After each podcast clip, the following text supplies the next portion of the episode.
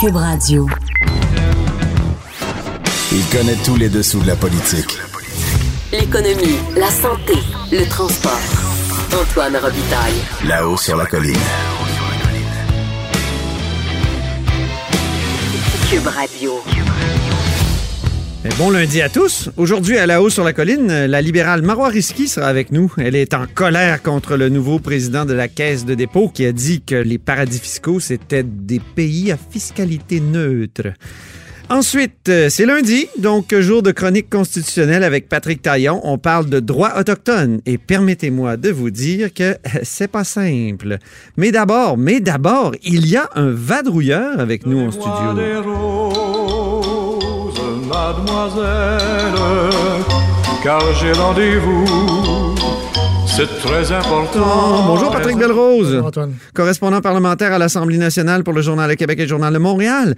On a appris la semaine dernière, en toute fin de vendredi, qu'il y avait eu un vol de données des enseignants québécois. Oui, exactement, Antoine. Et je dirais que si vous êtes client des jardins, Capital One et enseignant, ben la vie est un peu compliquée ces temps-ci. C'est la totale. C'est la totale, exactement. Donc, euh, on savait déjà qu'il y avait eu un vol de données depuis le printemps 2018. On savait qu'il y avait eu un vol de données chez les enseignants. On savait que les données avaient été utilisées pour créer des cartes de crédit, acheter, louer des voitures euh, de location, par exemple. Mais on savait toujours pas combien de personnes avaient été touchées Ouais. et dans quelle base de données ça avait été utilisé. Mhm. Et là, il y a une perquisition de la Sûreté du Québec euh, récemment qui a permis de mettre la main sur une clé USB où on a retrouvé les données de 51 400 enseignants actifs ou retraités. Oi, oi, oi. Et on a compris à ce moment-là au ministère qu'en fait, ça touchait la base de données qu'on appelle ICAR, qui comprend 360 000 personnes. Donc, il y a 360 000 personnes qui sont potentiellement touchées.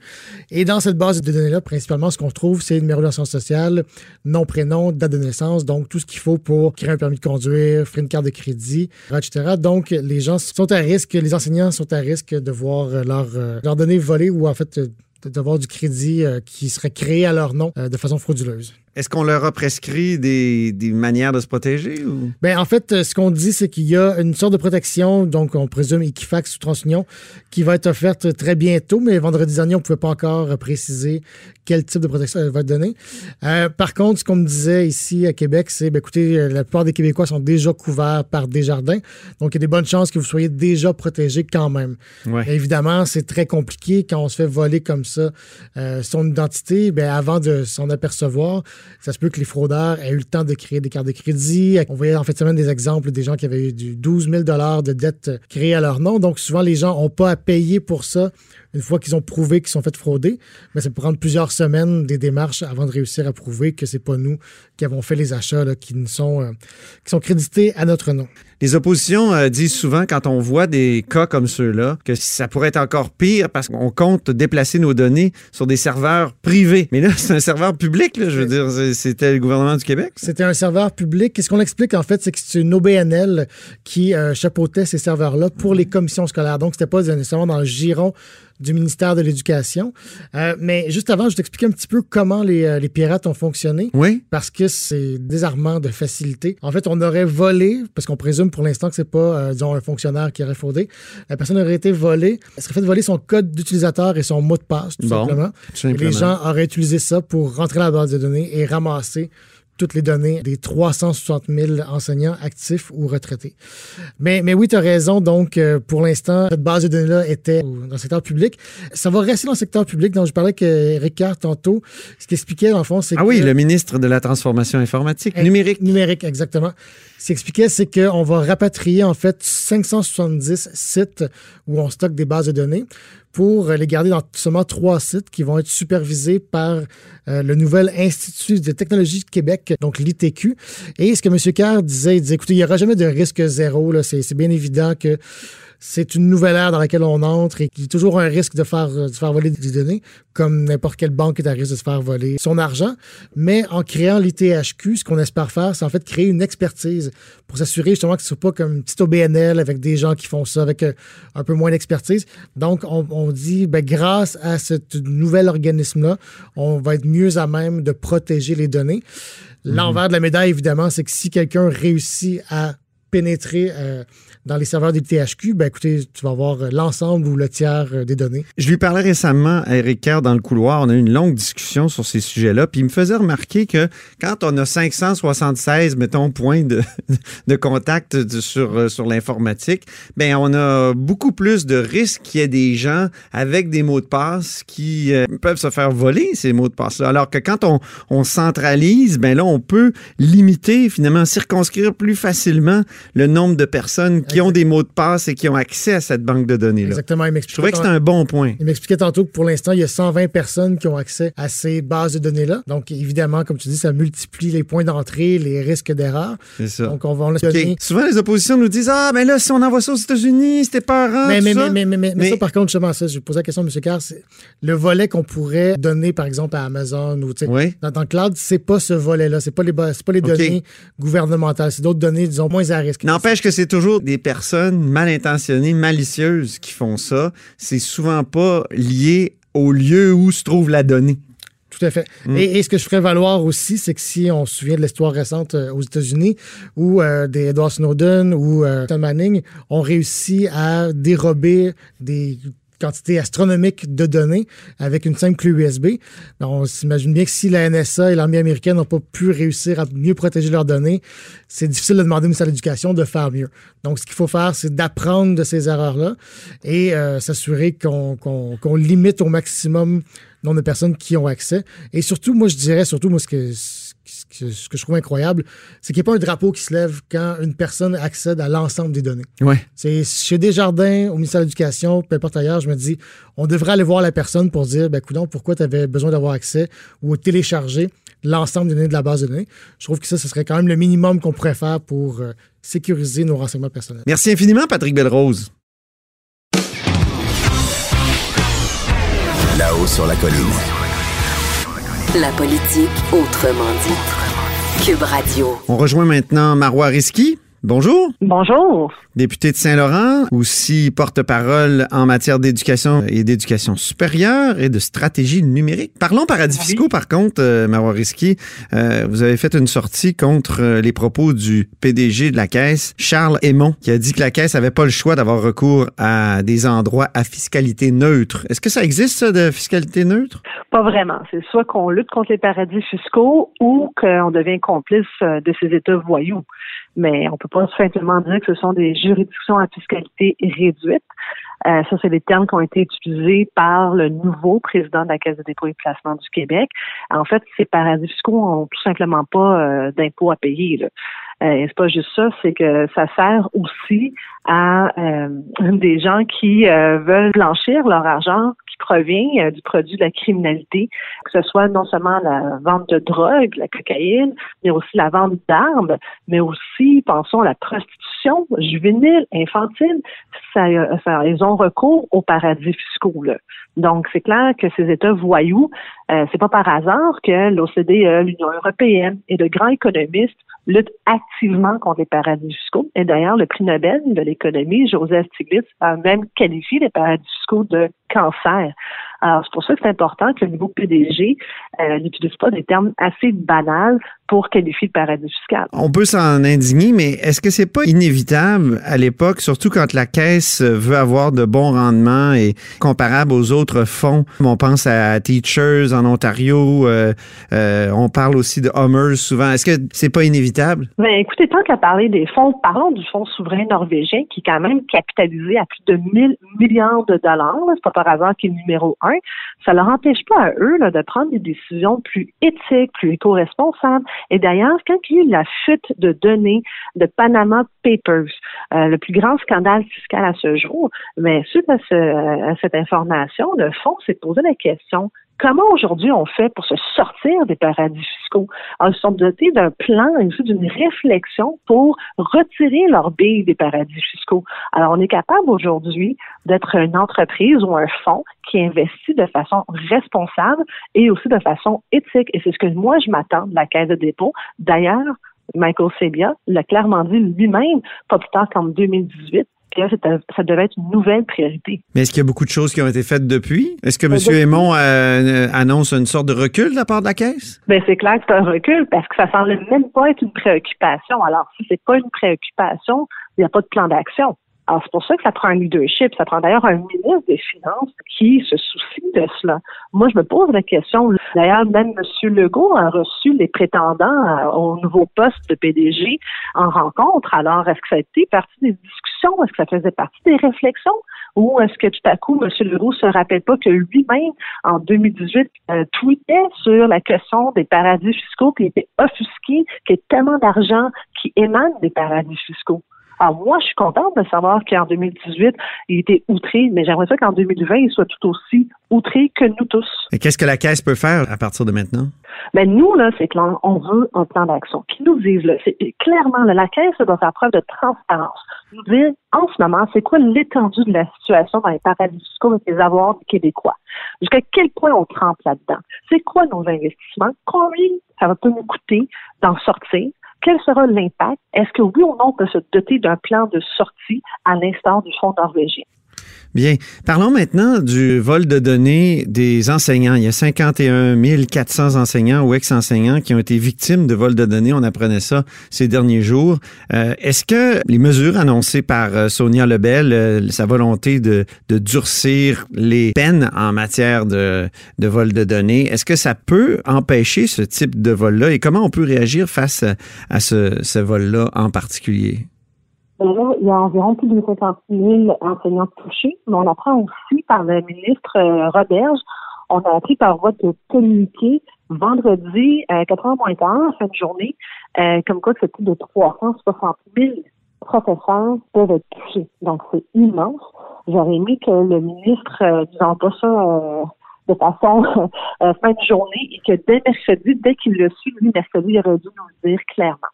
Maintenant, ceci étant dit, ça fait trois fois que le Parti libéral du Québec, le Parti québécois, Québec solidaire, on a demandé un mandat d'initiative pour se pencher sur la question de vol de données et vol d'identité. C'est une question qui doit être non partisane parce qu'elle affecte clairement plusieurs personnes, pour pas dire tous les Québécois. Euh, ça va prendre combien de sites de données pour que le gouvernement réalise qu'en ce moment-là, on n'a pas de direction. Mais vous avez eu un mandat d'initiative pour Desjardins, pour le vol chez Desjardins, non? Non, on a demandé un mandat d'initiative pour le vol de données de vol d'identité. La seule chose qu'on nous a accordé, c'est de pouvoir interroger Desjardins. Mais c'était très, très restreint. Nous, c'était beaucoup plus large que ce qu'on demandait. Euh, je vous rappelle que c'est pas seulement savoir qu'est-ce qui se passe chez Desjardins qui nous préoccupe. Desjardins, c'est un cas. Il y a tellement d'autres cas. Et c'est aussi de savoir comment on peut rencontrer des experts pour aller beaucoup plus loin dans notre réflexion de comment on se gère nos données. Je vous rappelle aussi que le gouvernement a décidé tout seul de vouloir confier la gestion des données des Québécois vers le secteur privé, alors qu'en mhm. ce moment, la, très grande majorité des juridictions. Oui, mais Marois Risky, en l'occurrence, les, les, données des enseignants, ils étaient au public, puis ils ont été volés pareil. Ça dépend juste de. C'est pour, ça qu'il faut qu'on ait un plan d'action. C'est pas par hasard qu'en décembre dernier, le directeur euh, scientifique du Québec M. Quirion a dit il faut vraiment que le gouvernement ait un plan. Il faut vraiment investir pour sécuriser nos données. Oui, mais là, elles étaient au public. Le public ne garantit pas la protection des données, d'après ce que je comprends. En ce moment, que ce soit au public ou au privé, il y a en ce moment des gens, des malfaiteurs qui volent des données. Ça, on sait. Maintenant, comment on fait pour sécuriser la vie privée personnelle des gens? C'est pas normal qu'en ce moment, là, il y a un enseignant, ça lui prend 18 mois là, pour blanchir son dossier de crédit. Mhm. C'est bien trop long, ça affecte la vie des gens. Maintenant, je me pose aussi la question, comment se fait-il que nous, au Québec, on en parle, c'est bien correct que nous, on fasse toujours prendre un peu plus de leadership sur la scène canadienne, mais comment se fait que le gouvernement fédéral ne fait pas grand-chose sur cette question? Parce que les peines en question que vous faites référence, mais Sonia Lebel, c'est très bien que nous, au Québec, au niveau civil, il y ait des peines beaucoup plus que 10 000 parce qu'on s'entend tous là-dessus que c'est dérisoire. Mais au niveau criminel, est-ce normal que quelqu'un qui détruit la vie des gens, qui détruit la retraite des gens à un maximum de 5 ans? Mm-hmm. Alors ça, c'est au niveau code criminel. Alors moi, je m'attends aussi que le fédéral, un jour, embarque aussi avec nous dans la discussion. C'est pour ça que c'est important d'avoir une discussion élargie pour s'assurer que non seulement au niveau civil, on a des peines vraiment plus pénal, mais aussi au niveau criminel. Enfin, parlons de la course à la direction au Parti libéral du Québec. Tout le monde parle d'une course ennuyeuse, voire d'une non-course. Euh, Monsieur Cusson aurait dit qu'il se sent euh, pas mal seul sur le plan de l'organisation. Alors, euh, où êtes-vous, Marois Risky, là-dedans? Vous qui êtes capable de pimenter des, des, des, discussions, des débats, et puis euh, qui êtes à ses côtés? Mais je tiens à vous rassurer, je suis à l'Assemblée nationale, je m'occupe de plusieurs dossiers, mais les débats n'ont pas encore commencé. Les débats arrive fin mars. Ou je vous entends mal, Marois Risky. Je sais pas si vous avez mis votre euh, tête de bonhomme carnaval, là, mais.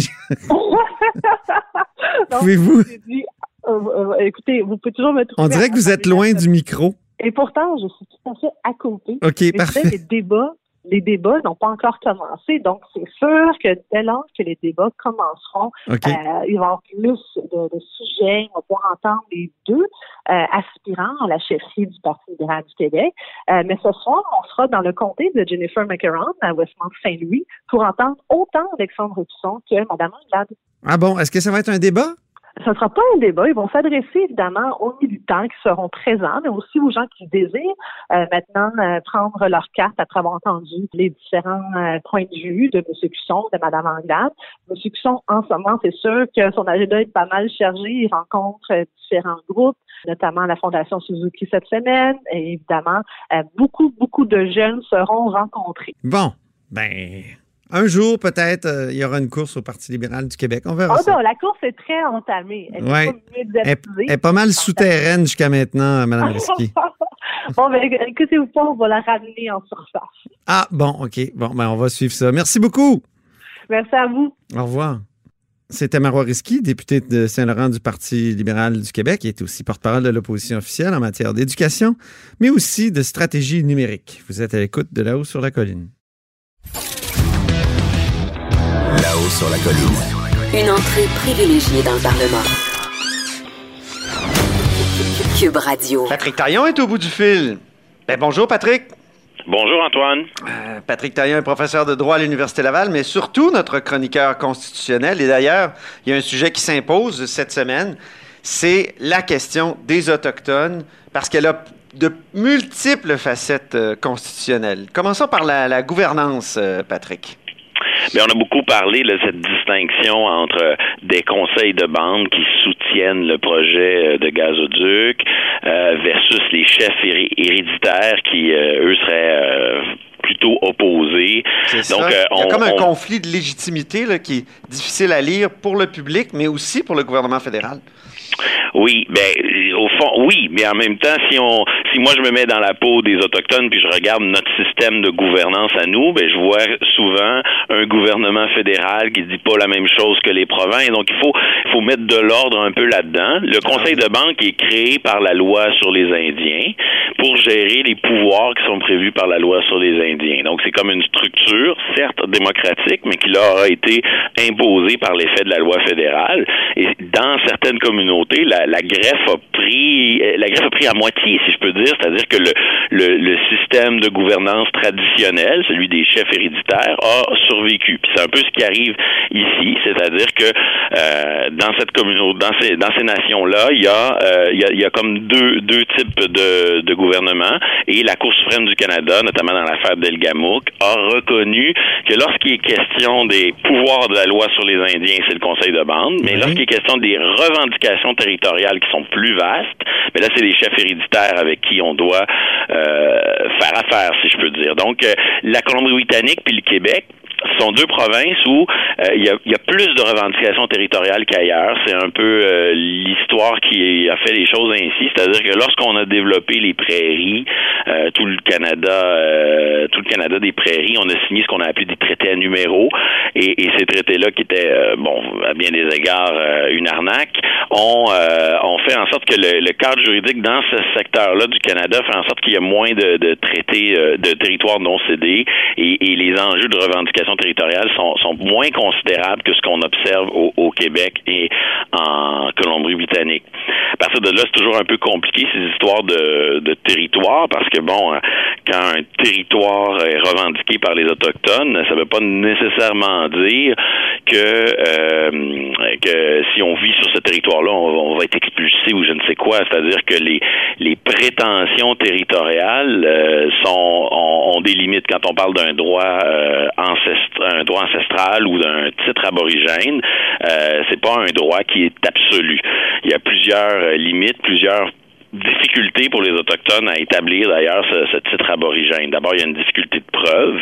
Mhm. Et faut euh, être capable de prouver là, que soit au premier contact, c'est-à-dire quand, quand, grosso modo les, les, les Blancs sont arrivés euh, en Amérique, ou sinon au moment de l'affirmation de la souveraineté de la couronne. Ça, c'est des dates qui varient d'une province à l'autre. Mettons au Québec, ça donnerait euh, la conquête, la proclamation royale 1760, 1763. Donc, à l'une, ça dépend. Là, euh, pour un droit ancestral, des fois, c'est le premier contact. Pour un titre aborigène, ça va être plus euh, l'affirmation de la souveraineté de la couronne. Mais à une date qui est très lointaine, faut faut apporter une preuve qu'à cette date-là, il y avait euh, des il y avait des éléments là, qui laissent croire que, que les prétentions autochtones étaient fondées. Puis dans, pour certaines prétentions, il faut montrer ensuite une certaine continuité dans l'occupation du territoire. Bon, bref, une difficulté de preuve. Mm-hmm. Après ça, il y a une limite conceptuelle, c'est-à-dire que le, la façon dont la jurisprudence elle, analyse les revendications territoriales, elle, place ça un peu sur un, spectre, un continuum, une espèce de gradation. Puis là, d'un bout du spectre, vous auriez des droits ancestraux, mais qui sont en fait que des droits activités quand les Autochtones disent euh, on a un droit ancestral sur ce territoire-là, mais c'est seulement pour des activités précises. ça peut être l'activité de pêche, l'activité de chasse. Donc, c'est pas nécessairement une prise de contrôle total du territoire. Ah de l'autre côté du spectre, il y aurait euh, le titre aborigène qui serait une forme de possession du territoire la plus avancée, mais même pour un titre aborigène, euh, c'est une forme de possession collective du territoire, mais qui n'efface pas euh, la, la, la, le, rôle de l'État. C'est comme si l'État demeure ultimement souverain sur le territoire, mais dans dans la gestion de ce territoire-là, il y a un titre aborigène qui vient comme pondérer la façon de le traiter. Fait que les Autochtones ne sont jamais totalement propriétaires dans cette logique élaborée par la Cour suprême, même lorsqu'il y a un titre aborigène, euh, l'État conserve certains droits. Et, et pire encore, euh, donc il y a des limites conceptuelles, mais en plus, la jurisprudence euh, reconnaît ce que j'appellerais des limites contextuelles. Je m'explique. Oui. C'est-à-dire que, hum, admettons qu'en Colombie-Britannique, il y a un titre aborigène sur les terres où, vont passer, euh, va passer le projet de gazoduc. Mais la jurisprudence de la Cour suprême dit si ce titre aborigène est, là, il peut quand même, c'est comme un autre droit euh, fondamental qu'on retrouve dans les chartes. Mm-hmm. Ce droit-là peut faire l'objet d'une limitation qui serait justifiée dans un contexte bien précis.